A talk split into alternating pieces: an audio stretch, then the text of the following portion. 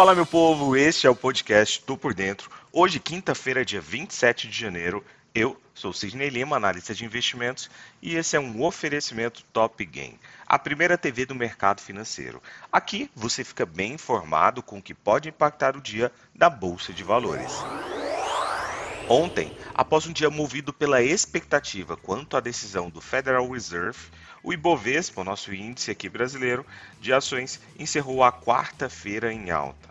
O índice ampliou os ganhos após os anúncios da decisão da autarquia, que manteve os juros no mesmo patamar, mas reduziu aí os ganhos após os comentários do presidente da casa, Jeremy Powell, que foram lidos com uma forma mais dura. O dólar, que caiu mais cedo, acabou subindo no final da sessão, assim como as taxas DI. A bolsa ficou na casa, de qualquer forma, dos 111 mil pontos, enquanto o dólar encostou nos 5 0,45. O Banco Central americano decidiu manter a taxa de juros americana inalterada, mas deixando claro que logo logo será apropriado iniciar aí uma série de ciclos de altas.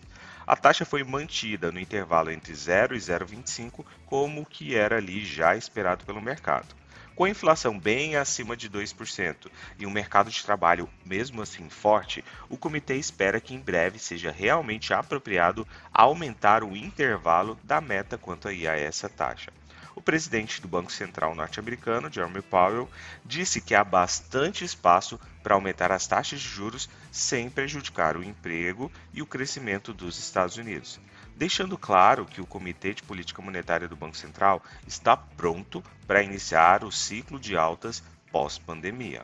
Segundo ele, as altas podem acontecer inclusive em todas as reuniões deste ano, possivelmente aí começando em março, afirmação que reverteu aquela percepção inicial positiva que os investidores tinham quanto ao mercado.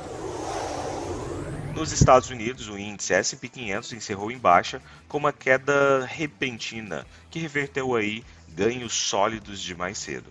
Todos os três principais índices de ações lá nos Estados Unidos oscilaram violentamente nos últimos minutos da sessão, que terminou aí com o Dow Jones se juntando ao S&P 500 em terreno negativo e o Nasdaq na contramão foi para terreno positivo.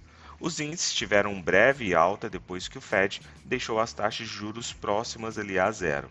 Mas esses ganhos evaporaram rapidamente quando o comunicado alertou que o Fed em breve começaria a aumentar o juro para combater a inflação persistente relacionada à cadeia de suprimentos afetada pela Covid-19. O movimento de queda veio logo que Jeremy Powell começou.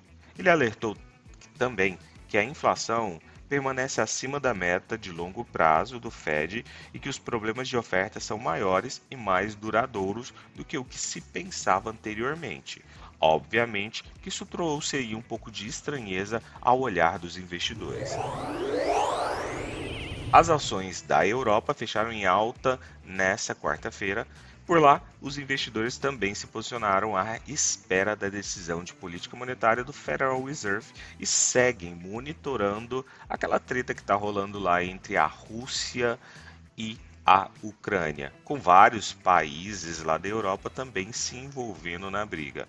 Falas de dirigentes do Banco Central Europeu também estiveram ali no radar. Acompanhando os pares lá dos Estados Unidos, os principais índices europeus deram continuidade à sua recuperação nessa sessão, mirando território mais otimista. Quanto ao petróleo, ele caiu no início dessa quinta-feira com um fortalecimento do dólar norte-americano, após sinais de que o Banco Central norte-americano vai apertar a política monetária do maior usuário de petróleo do mundo. Os futuros recuaram em meio a um declínio mais amplo nos mercados financeiros, desencadeado aí pelo aumento de taxas de juros em março, que foi aí deixado nas entrelinhas pelo Banco Central norte-americano, e pela valorização do dólar em relação aos seus principais pares. Na agenda de hoje temos reunião do Conselho Monetário Nacional, CMN, do Brasil, às 9 horas da manhã, e também PIB trimestral, bem como pedidos iniciais por seguro-desemprego dos Estados Unidos às 10 horas e 30 minutos e vale ficar atento a isso, porque deve sim trazer ali um norte para as movimentações que nós teremos hoje.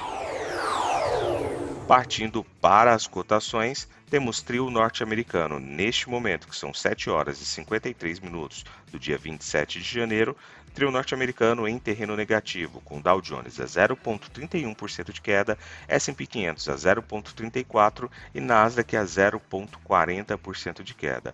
O índice VIX também um movimento mais baixista, com 0,46% de queda. Na Europa já temos um terreno indefinido, com a Alemanha, índice DAX, puxando para o terreno positivo, com 1,37% de alta. Para o petróleo, também temos uma indefinição. Petróleo que já navegou em terreno positivo hoje, já mirou um terreno negativo e agora petróleo Brent a 0,03% de alta e o petróleo WTI a 0,02% de queda. Partindo para o outro lado do mundo, nós temos o minério de ferro a 0,46% de alta. Então é isso, vou ficando por aqui e nos acompanhe aí nas redes sociais da Top Game. Valeu, tchau, fui!